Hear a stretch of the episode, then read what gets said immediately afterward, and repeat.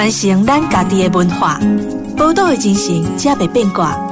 Amos 邀请你同齐创造咱的宝岛新故乡。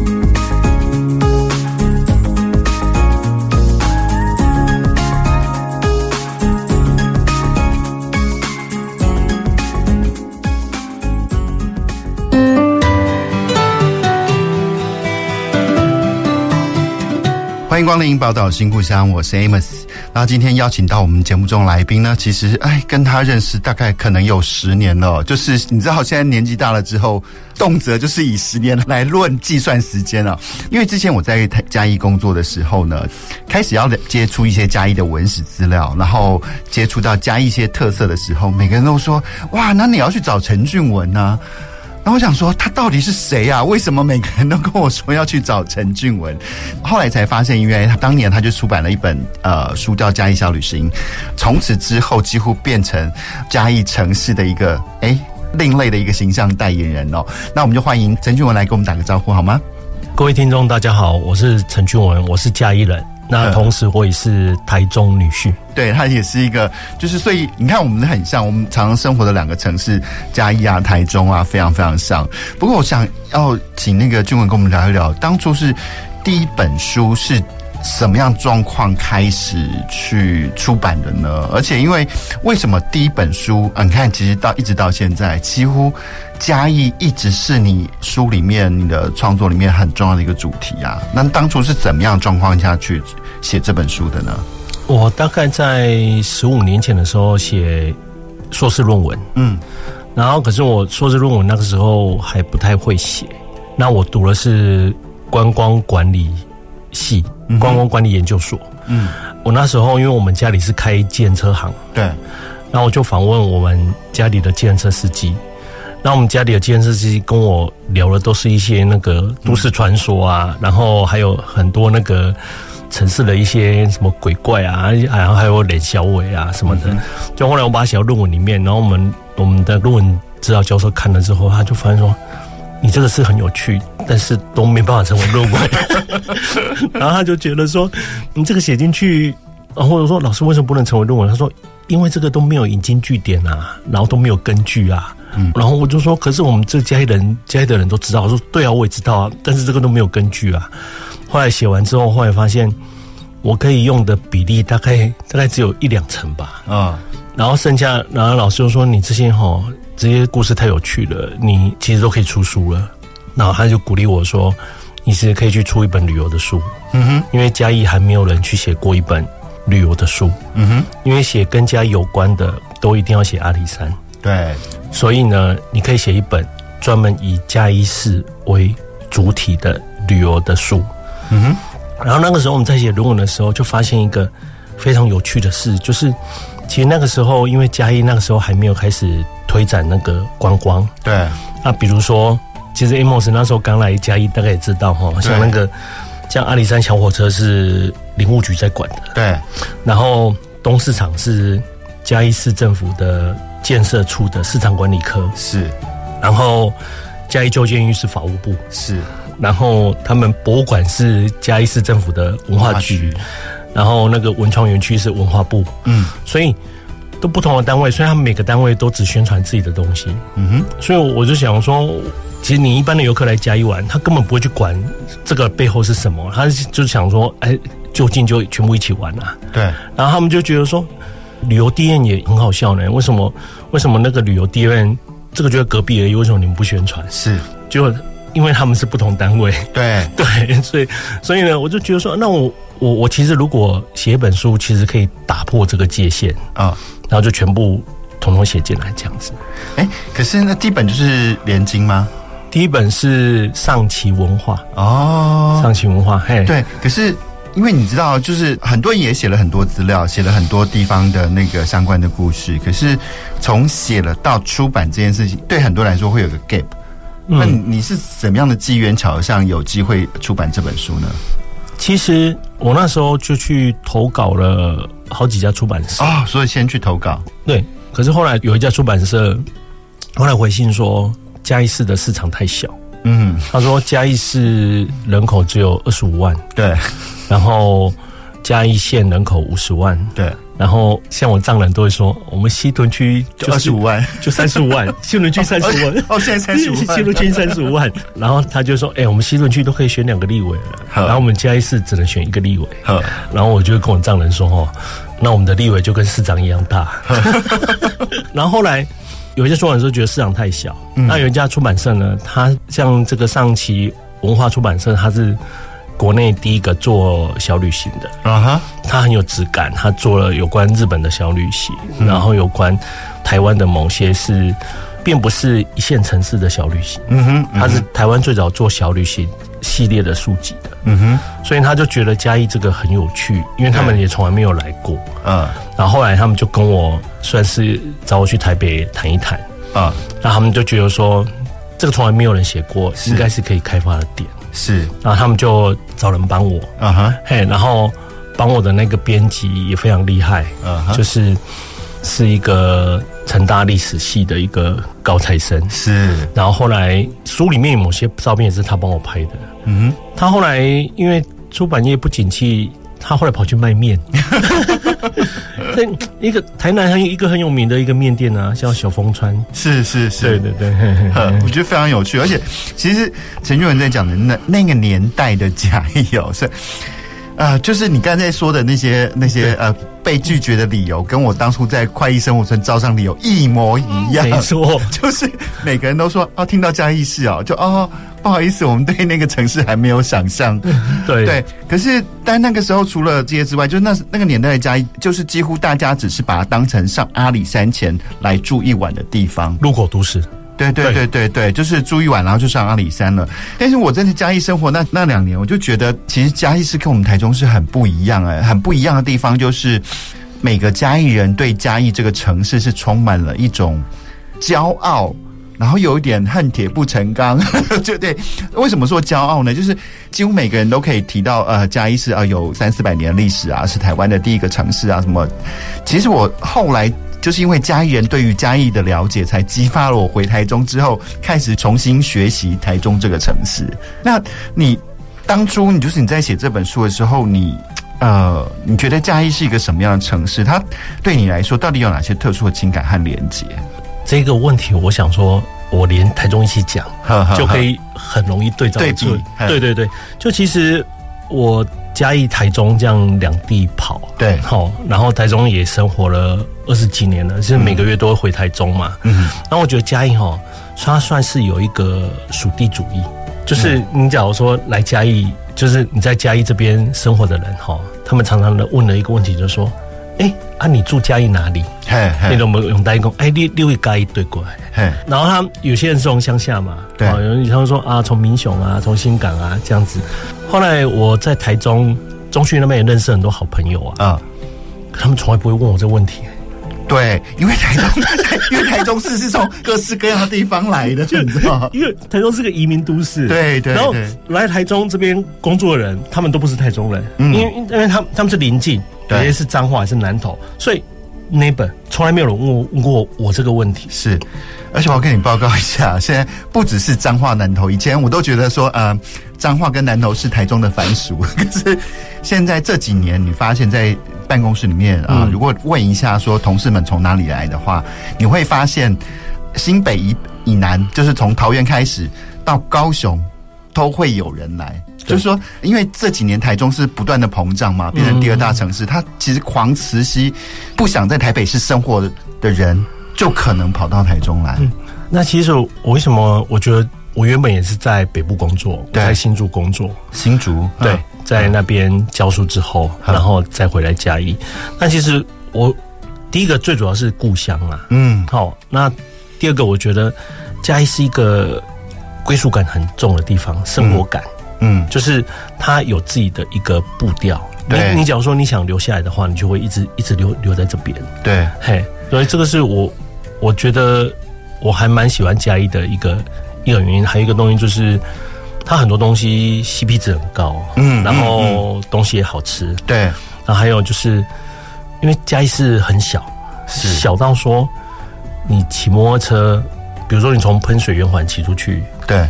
没有十五分钟到不了的地方，是是你一不小心就到嘉义县去了。对对对，然后然后然后有有时候我们我们我们在大都市啊哈，然后我们停车就停一区，然后要跨越一个 block，嗯，然后到一到一个地方去用餐，然后然后我就觉得有点傻眼，然后我们朋友就说这停很近，嗯，然后然后然后我就觉得说，哎，我们嘉义都直接停在店门口。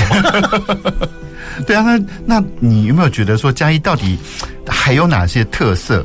还有那些，所以在你眼中这些特殊的景点啊，或是特殊的生活经验啊，其实是更值得大家去发现的。其实，如果用文化的层面跟观点的层面来看的话，嗯、第一个，我是觉得像嘉义的木都。嗯，就是它有很多木造的房子，还有以前它是以前是用阿里山桧木，然后又回来嘉义这边，然后嘉义目前现存还有五六千栋的木造的房子在在市区里面，我觉得这个是这是第一点，一个还蛮特别的一个特色。嗯，那第二点我觉得很特殊的是它有那个铁道的文化。嗯哼，它是台湾现役。有两种不同的铁道，就深铁跟台铁。对，深铁跟台铁，而且是一直在运作的。嗯哼，所以也就是很特别的是，嘉义会有两个火车站。嗯，然后两个火车站会有两个不同的属性，而且两个火车站在不同的区域。嗯哼，然后它就会有不同的客群会会进来。对，这样对。呃，而且就是刚刚其实那个陈旭元讲那个 CP 值高的这件事情啊，我真的必须说，我那时候在呃嘉义的体验，就是我不过中午去吃一盘五十块的炒饭，对，然后那个炒饭呢，就是啊好吃也就算了，那炒饭端上来的时候是排盘排的非常非常美的，我就觉得天哪，嘉义人才是真正的天龙人，吃个炒饭都还要摆盘，对啊，然后我不知道现在怎么样，那时候是一个饭团才二十五块，那时候台中已经五六十一个饭团要五六十了，对，嘉义还是一个饭团二十五块，就是等于说，你看哦，二十五块的早餐，五十块的午餐，几乎如果是女生的话，你大概一百块在那边嘉义是可以吃一整天的，一天，一天真的，对，一天，而且没有没有没有不好吃的东西，就是嘉义有太多太多的市场旁边啊，或者是各各式各样特殊小店，甚至现在有各式各样的咖啡店，对，嗯，确实就是。各式各样的，我觉得最近很多年轻人回来，所以又带来一些新的不同的气象。然后我觉得这个嘉义有慢慢的在做一些改变。啊，我觉得非常还蛮有趣的。对对对，然后还有再来就是，我觉得嘉义人啊，就是嘉义人对这个城市的热爱啊，我就觉得那是因为你你刚才也说嘛，台中是比较像是移民城市，哈，对，虽然可能会热爱自己的家，可是你要说是不是有那么多人同样的去热爱台中市，我就觉得哎，好像会有点打一些问号。但是我像我在中区那边认识的朋友啊，他们对台中是有很多想象的，对。老城区的朋友对，然后他们对台中的未来，嗯，他们是有规划。可是我觉得我们家里人好像都是，他们好像都一辈子做一件事的那种感觉。嗯，就就比如说他们，他们就觉得日子就好好的过。对，像那个共和路的阿公，就在那边路边凿了一一辈子的木头嘛。对，可是他们的生活就很，虽然是很单一，可是。当你有一天你去跟他们的生活互相重叠的时候，其实你会发现他的生活是非常迷人的，嗯哼，就是有点像是一生悬命那种感觉。就像他们有时候像那个小吃店呐、啊嗯，他们他们有时候嘉义的小店有些历史都很悠久，对，都卖了三至少三四十年以上，是。才可以算作老店。是，然后他们就每天重复一样的生活，是，包含说用的一些食材或什么，还是他们阿公那个时候的味道啊，对对对，所以像那个食安问题。嘉义也几乎都没什么影响啊，哈，因为他们从原本的就是自己榨猪油或什么的，就原本的供应链里面就是安全的了，就是安全的，对对对对对对对，对啊，对啊，然后像那个呃成人街的阿婆，对，他卖的烤玉米，好，对，现在几乎还是每个到嘉义人一定要去找的那个，哎，这已经快变都市传说了吧？对对对对对。不过我们刚才聊了很多，其实我觉得嘉义还有多更有趣的地方。不过我们稍微休息一下，再回到我们节目当中，跟陈俊文来聊一聊。传承咱家己的文化，宝岛的精神才袂变卦。Amos 邀请你同齐创造咱的宝岛新故乡。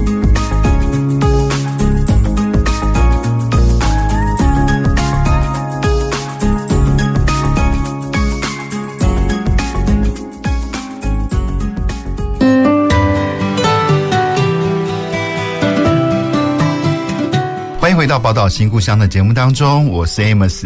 今天我们邀请到的这个好朋友呢，是嘉义小旅行，还有华丽计程车也出版了一阵子了嘛，而且甚至影视化的陈俊文。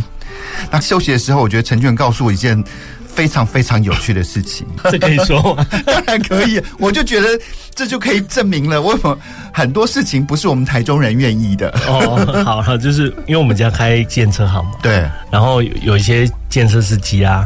他可能某些因素啦，嗯，就跑路啊，欠钱遭楼，对，欠钱遭楼啊，然后什么费用没缴，什么费用没缴嘛。可是他计程车司机他又需要生活嘛，对，然后他又需要继续跑车才有钱赚嘛，是，所以他不会往南跑，嗯，他会往台中跑。为什么？因为他如果往台南或高雄，他们也都会问说你从哪里来。嗯，然后就暴露自己身份是，然后到台中都不会有人问，是，所以大家要知道，很多新闻当中发生的事情不是我们台中人干的，好吗？是一个移移民都市，对，也许就是因为这个移民都市的关系，所以大家对于这个。就是某个程度，我也觉得台中市对于这个城市过去的历史，大部分的人还是偏比较不关心啦。然后或者说，甚至也不会在乎你是从哪里来的，因为反正大家都是从四面八方来的。嗯，我觉得这是台中很特别、很特殊的一个状况啊。不过讲到那个呃城市的变迁，其实台中市其实跟嘉义比起来，其实是一个我们台中市还是小鲜肉。嗯，因为嘉义市大概现在四百年了嘛。对。嘉义是四百年，台中才一百出头年而已。嗯、好，所以你就知道，其实嘉义是经过的历史是非常非常悠长的。它是台湾的第一个城市。好，嗯、所以你觉得那嘉义是经过的这些呃城市的变迁呐、啊，是哪方面是让你觉得印象深刻的？而且会不会有些因为历史的流变，有一些地方啊或景点就失去了一些你觉得呃以前有但现在消失的魅力呢？因为像我们有时候在做。文史工作，我们都尽量往前看呐、啊。嗯，那其实当然也有很多古迹啊，什么在抢救中，然后就不见了。嗯，这样当然台中也有，但是我们都尽量去看未来啊。嗯，那我那我讲一下说，我觉得目前嘉义这边有几个东西还蛮蛮特别的哈，嗯、比如说像嘉义市立美术馆啊，对，然后嘉义市立美术馆像是当初是那个设计师是戴中郎。王明显，对对对，王明显。然后最早的设计师是那个梅泽舍次郎。哦，对对对，对，因为呃，嘉义美术馆是一个新旧合并共构的成的一个。然后其实这个日本总督府的这个技师，同时也是设计林百货的。嗯嗯，所以我觉得他非常厉害，是因为他所设计的两个建筑物，在这百年后都变成两个城市的一个很重要的地标。就是两个城市文化复兴的重要地标，对，嗯、算是有点像，有点像是一个客厅的感觉。嗯哼，然后就整个像我们嘉义市立美术馆在那个二零二一的台湾设计展的时候，然后就大放异彩，嗯，然后就整个算是一个美学的一个指标，就在那一个地方。是，嗯哼，就那时候公卖局要整修的时候，我们还很难想象它到最后会变成什么样子，没想到它。整修完变转身变成嘉义市立美术馆的时候，就觉得哇，几乎全台湾的建筑师都会过去嘉义朝圣。对，那除了嘉义美术馆之外呢？那还有一个，我觉得嘉义还有一个也很特殊的，就是像嘉义的旧监狱啊哈。那嘉义的旧监狱，它是民国一百年那时候整修完，我自己本身也在里面担任导览解说员。是，然后它算是台湾的。八个日本时代所盖的监狱里面，唯一被保存下来的。嗯，而且它比较特殊，它是那种他们叫放射状的，放射状，然后还是木构造的监狱。其实它被保存下来有原因的，是因为嘉义的土地没那么值钱。嗯、像台中台中旧监狱那个土地很值钱。对，我那时候在呃那时候我去快意生活村的时候，我就觉得哎。欸嘉义的很多来的来不及，反而变成嘉义最大的宝藏，因为它来不及发展，对，对，所以这些东西都可以被留下来。嗯，像你知道台东旧监狱在哪吗？我知道啊，在那个市中心三民路那边啊，那个光明国中。对对对对对对对。然后我都说最黑暗的地方变最光明的地方。然后，然后像最近旧监狱旁边还有一个宿舍群，宿舍群。对对对，然后它变成嘉义的一个。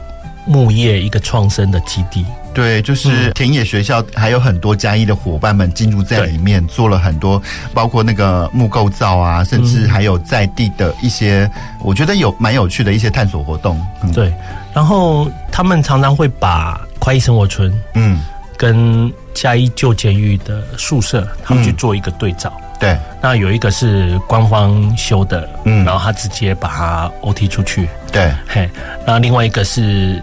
旧监狱的宿舍群，变成是说，他官方跟民间一起去做这件事，官民合作。对对对对对对。那所以其实呃，旧监狱的那那一区跟快意生活村是很强烈的对比啦。快意生活村就当然就是后来就是比较商业化的发展嘛。对。那甚至。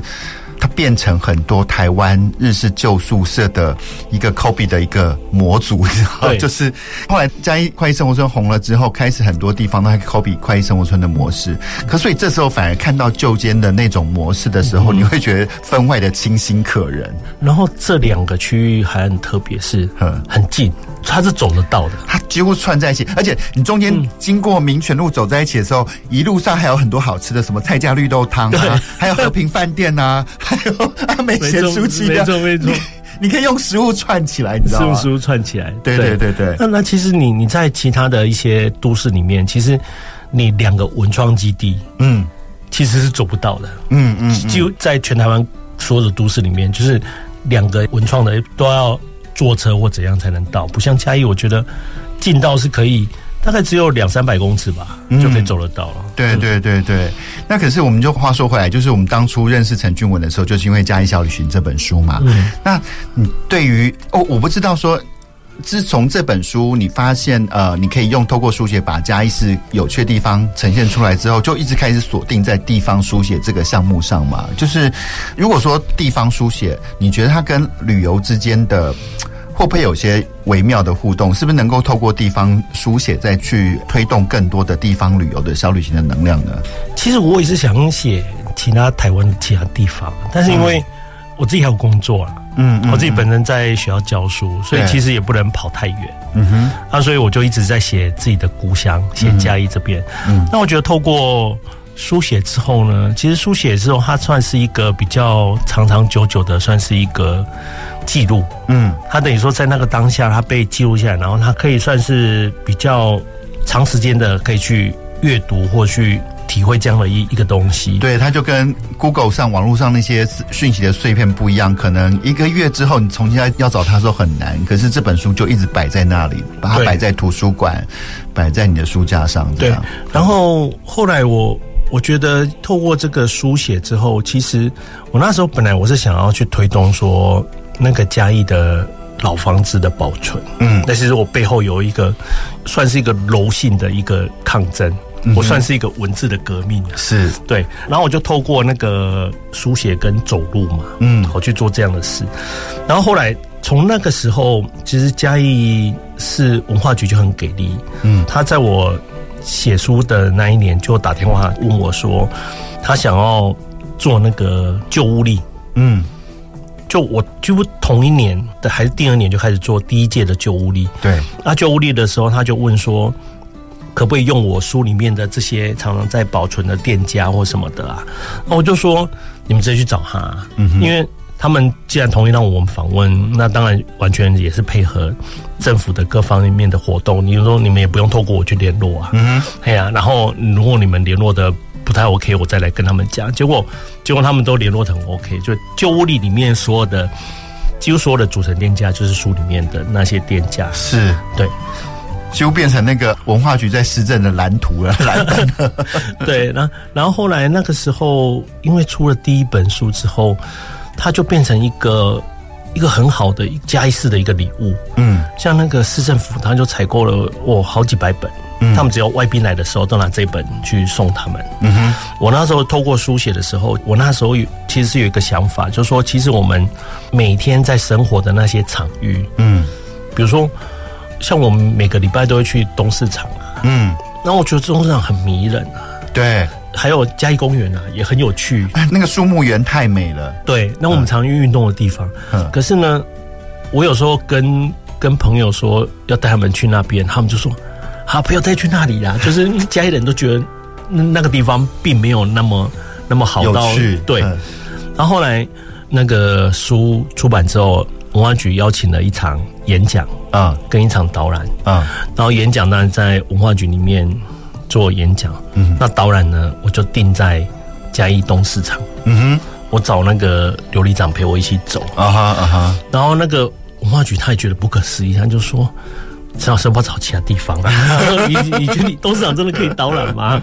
对啊，然后我说不会啊，那很有趣啊。然后我就说那个里长会陪我走了，嗯，然后我们就讲一些庙宇啊，沿途吃小吃啊，然后去了那些那些民众哈，他们连嘉义市民都觉得很不可思议，因为嗯，嘉义市民其实进东市场都只会走一条他自己熟悉的一条路，对，就是买他要的东西就，对，他就走了。对，可是东厂很大，嗯，就是像我们嘉义人进东厂都直进直出，对，他不会绕一圈，对。对。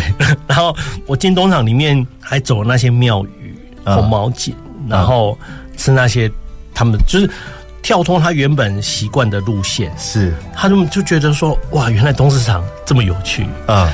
而且在东市场里面，你知道，它就是一个就可以挖宝的地方。除了一定要去喝什么王家牛杂汤之外，嗯，那边还可以找到还在用网油炸的那个鸡卷。对对对对对对，那个其实我觉得在台中已经很难看到这样的景象了。可是，在嘉义的东市场就可以看得非常非常的清楚。而且，你去逛那一圈，对于一个呃嘉义以外的游客来说，你都觉得充满了各式各样的趣味，就是那种长明的趣味啦。不过讲到这个，也会就是。呃，我觉得哈，就是因为通常我们都要讲精妙七神嘛，对啊，对，就是你因为这些东西每天都摆在你的生活，摆在你的那个呃走路的右边的时候，你就不会觉得它有多么精彩迷人，反而你用他者的眼光去观看的时候，才能看到它精彩的地方。可是像你，我就觉得比较特别了，就是嗯，是因为你在别的城市生活过嘛，所以你怎么会有这种？他着的眼光就看到哦，原来嘉义这些东西其实很迷人，而不是像一般的嘉义人说啊，这就是每天都是看到东西，有什么好特别的呢？其实要训练呢，嗯，就是我有透过阅读，嗯嗯，然后还有像说跟台中的朋友这边也学到很多东西，嗯哼，因为他们他们有很有些东西是运用那个日本的，嗯，比如说像日本，他们很注重考现学，考现学，考现学就是我们历史里面有一种叫考古学，对。就是他已经一两百年前以前的。对，那考现学就是现在正在发生的，嗯，但其实它是一种学问。啊。比如说你讲的那个给更啊，嗯，用那个网油，嘿嘿，网油去弄那个，那其实它每一种是都有很多很特殊的食物的学问，嗯，包含食材的怎么选择，然后附膜要选哪里什么的，对，那其实它就是一个特殊的一个学问在里面，这是这就是考现学，是，就是现在正在发生的啊，我就把这个东西就。考证下来，然后去查资料，然后写在书里面，然后大家就觉得啊，看了书之后，然后就会有个感觉说啊，原来如此的感觉，是。对，就是说你每天看的时候，其实不知道原来那么厉害，但有人把它写出来说，啊，他到底用哪些特殊的手法才能形成目前我们正在吃的这给更的时候，就是突然对他开始那个肃然起敬起来。对，我觉得那个真的是这个会念书 念书的人才会，因为你想说要怎么样去考证。一只鸡卷，我就觉得哇，天哪，那好难哦！没有可能跟我的求学的背景有关系嘛？因为我因为我是念数学系的。对，我要说的是这个，这个数学跟考线学的关联性到底在哪里呢？就是像我们一般人在学数学，是公式带进去，对，然后把答案算出来，对，然后我们要去求证这公式怎么来。对，然后要去求证这公式用哪一个原理，用哪个定理，然后一步一步去推演出来。对，就那个过程要非常严谨，是不能有任何的疏漏。然后，甚至我就觉得我们算数学系是有一点吹毛求疵，是说你都在强调那个推演的过程，是。然后不像，就是我原本国中、高中数学都很好啊，然后因为算数学要求速度嘛，是。我后来发现进数学系不是这一回事，数学系整个整整个系都一直在。求证那个证明过程，啊哈啊哈，对，哦天哪，我的童年创伤又来了。好，那聊到这边哦，就是我们稍微休息一下，稍后再回到我们的节目当中。传承咱家己的文化，宝岛的精神，才袂变卦。Amos 邀请你同齐创造咱的宝岛新故乡。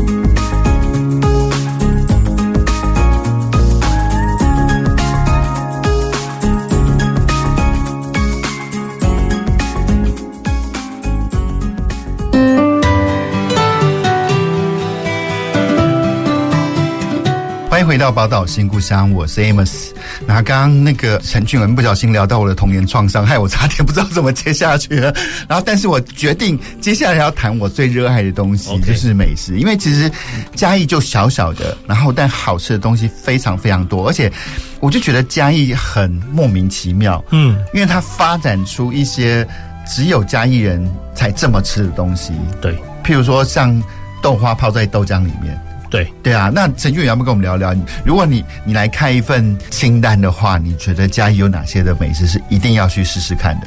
如果早上的话，嗯，那你就可以来南门那边炭烧的杏仁茶，是要配油条的那个还是？对对对，配油条那个，坐在路边的那个，嗯、然后他用木炭去烧那个杏仁，然后加一颗生鸡蛋在里面。是对，然后早上也可以去东市场逛一逛，然后喝那个牛杂汤。嗯。然后来嘉义就一定要吃的像是鸡肉饭，对，每个嘉义人都有个鸡肉饭，哈，心里都有个这张名单这样子，而且都不一样，都不一样，就是因为跟你的成长背景有关系嘛。嗯，然后我就觉得嘉义，我觉得吃鸡肉饭不会踩雷啦。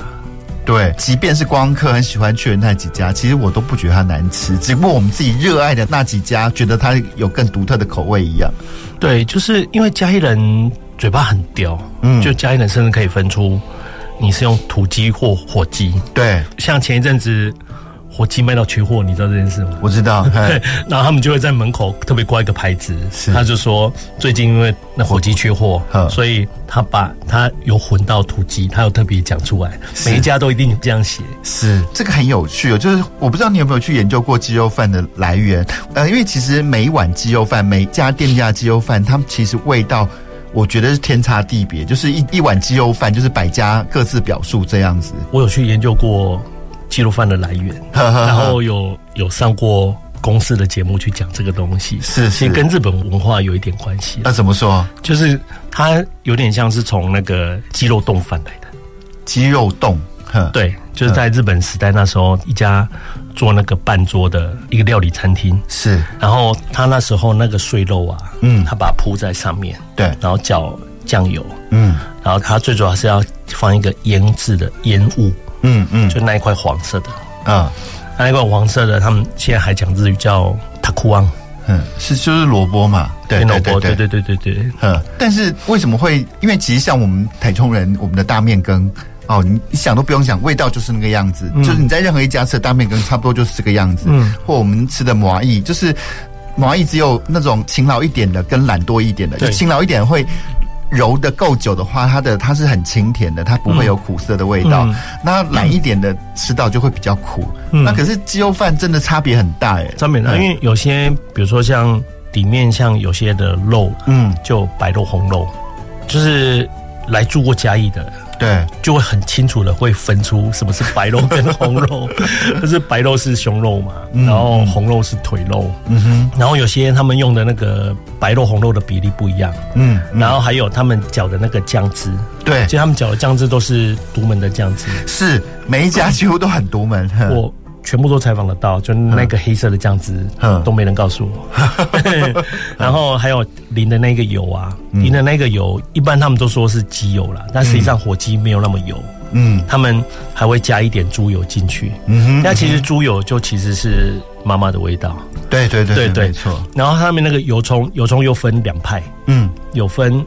有分湿油葱跟干油葱，对，然后干油葱就是炸的酥酥的，对对，然后直接铺在上面就脆脆的，是。那湿油葱是泡在那个黑色的酱汁里面，嗯，然后它直接淋上去这样子，对，它就把它的味道整个 mix 到酱汁里面。对，啊，那个油葱其实是红葱头，嗯，那红葱头它是用那个猪油去炸的，嗯，嘉义这边的店家也很搞刚，是说他们的猪油，嗯，也不是跟外面订。嗯，他们是每天真的拿那个猪皮，嗯哼，自己去炸那个猪油，是，然后再去做。然后有时候我就问他说：“为为什么这么搞刚？”他说：“他们祖父那个时候就这么做了，他们就味道就是不要变，要传承下来。”对，有时候其实搞刚就表示说这个城市之前是很富足的，嗯，就是很有钱的城市，所以人们会用一些嗯。精致华丽的手段来炮制这些食材，所以有文化的城市才可以彰显出来的。其实我常常觉得，其实有时候食物哦是比文字更好的一个文化的载体。嗯，因为人怎么吃，这些食物怎么来啊，其实它都是充满了一些文化的痕迹啊。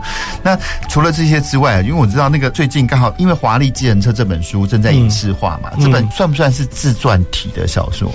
对，是自传的。当初在写论文的时候，就是除了有写到那个观光旅游的方面，那因为我写的论文是计程车包车旅游，嗯哼，那计程车包车旅游就写到很多车行的事情。对，那其实我自己本身就住在我们车行里面，嗯，然后后来像我，我有时候跟那个我的好朋友郑顺聪，嗯嗯。他最近也出了一本全部台湾漂配，对台湾漂配，对对对，那本书一定要去买，那本书一定要去买。他写了全台湾所有的小吃，嘉义占大部分。嗯，然后呢，然后他他很喜欢跟我聊计程车的事，嗯，然后他还一直要我用台语来说，嗯嗯。那可是他们发现我讲的台语跟他们用的台语不一样，对，因为我们的台语就非常的直白。但郑顺聪不是也是嘉义人吗？他是嘉义人，那那为什么跟你的台语会不一样？你你讲的不是嘉义的台语吗？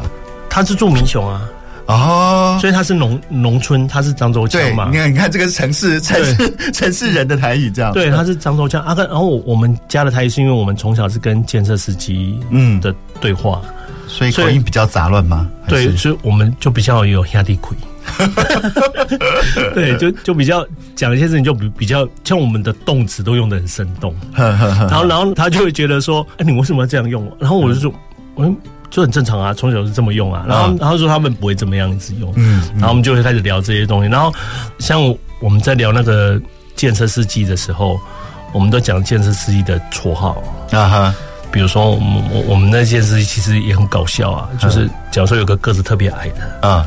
然后他的绰号就是“八北霸高”哎，就就反讽。对对对，然后比如说有一个很瘦很瘦的，嗯，然后他的绰号就叫“多扣”哎，就就类似这样。然后其实那些事情就是都很搞笑，就是他们都看着我们长大，嗯，嘿，然后他们都对我们很好，嗯，我就从小都生长在这样的一个一个环境里面，然后我就把这些故事就就顺从一直鼓励我啦，嗯，然后我们就把这些故事。记录下来。那其实还有一个很重要的一个推手是顾德胜老师啦。嗯，因为我们那个时候顾德绍老师他就教我说，去申请那个国议会啊的补助，我跟他几乎同时间通过。嗯，然后我们就两个，他写他的家里的自传的故事，我写我家里自传的故事，然后我们就。网络上就互相取暖，对，其实写的时候都有遇到一些瓶颈啊，那、嗯、我们就互相鼓励这样子。所以其实就是你看哦，现在那个很多的台剧的改编，从 OTT 开始进来台湾开始，他你从呃第一部广为人知的《通灵少女》，嗯。然后像八尺门，嗯，或者是人选之人，其实你可以看见哦，这些在地的书写，就是我们这些生活的书写，反而变成像国外这些 OTT 平台在改编台湾的，反而变成一个大众，反而变成显学了。对啊，哎，那那你的这个影视化的过程可以稍微聊一下吗？是怎么样的机缘碰到说，哎有，因为我觉得影视化这件事情在台湾，它可能是很多作家就是嗯。呃就必须说啊，就是影视化的作品，它其实让作家常常会带来很丰厚的收入。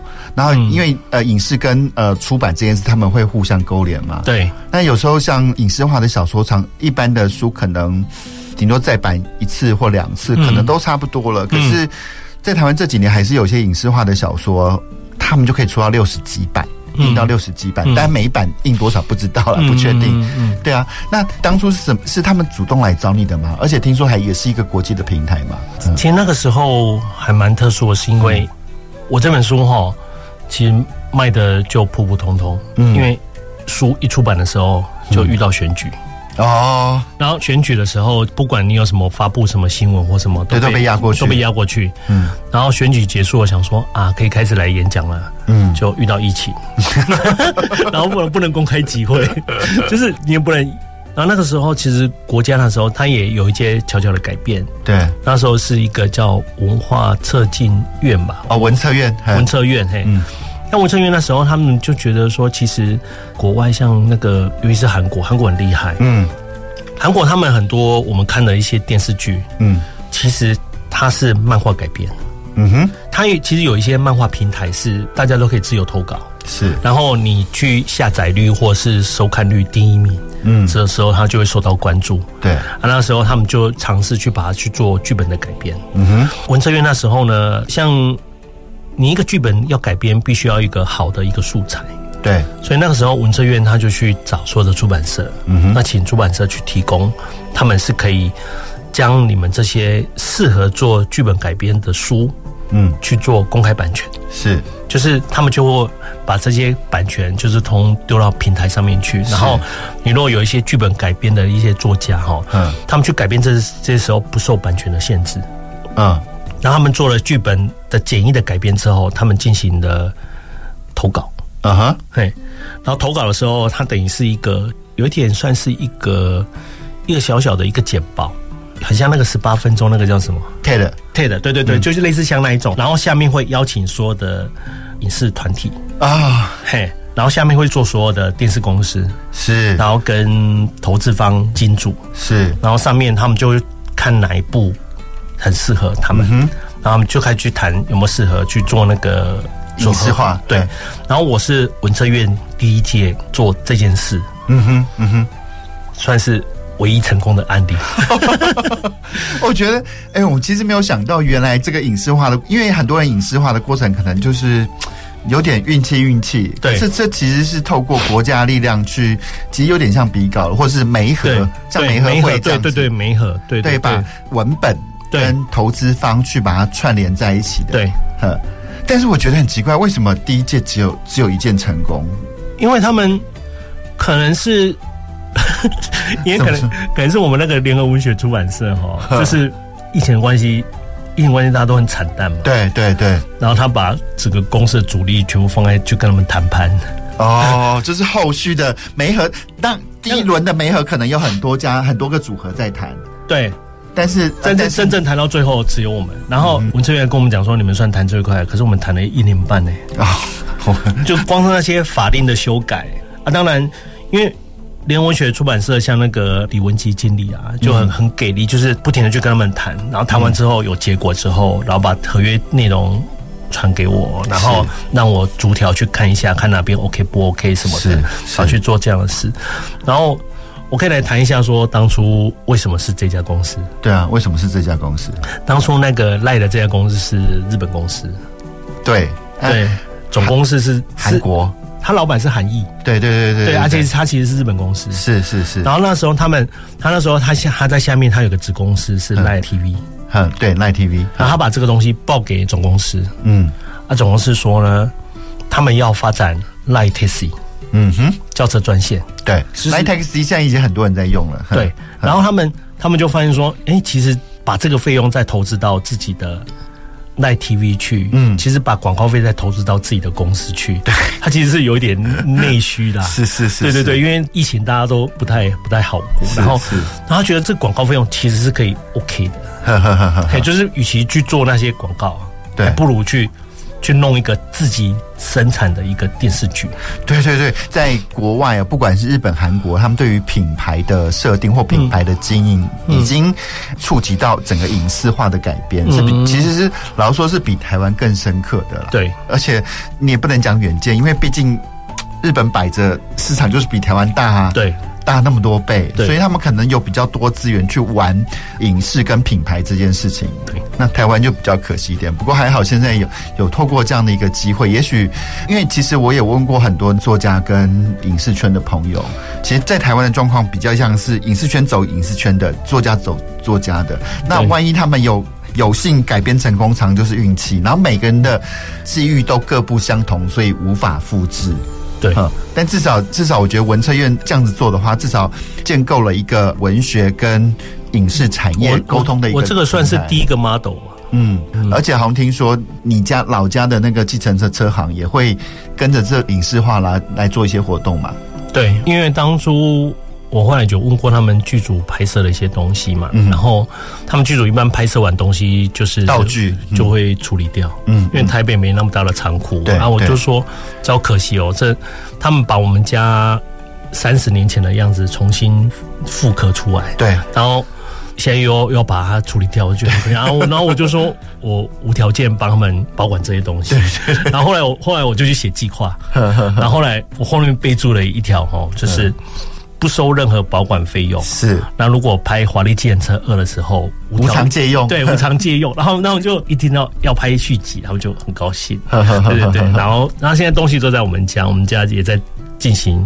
那个一些整理这样是是是，我们也希望说要上映的时候，我们可以到嘉义市去亲临现场去看看那个陈俊文到底小时候是在怎么样环境中长大的，还有那些计程车的精彩的故事。欢迎大家来哈！好，我们聊得非常开心啊。不过我们今天时间很短，我们聊到这边就要很不舍得跟这个俊文说再见了。嗯，好，我们下个礼拜同时间空中再见，拜拜，拜拜。本节目由文化部影视及流行音乐产业局补助直播。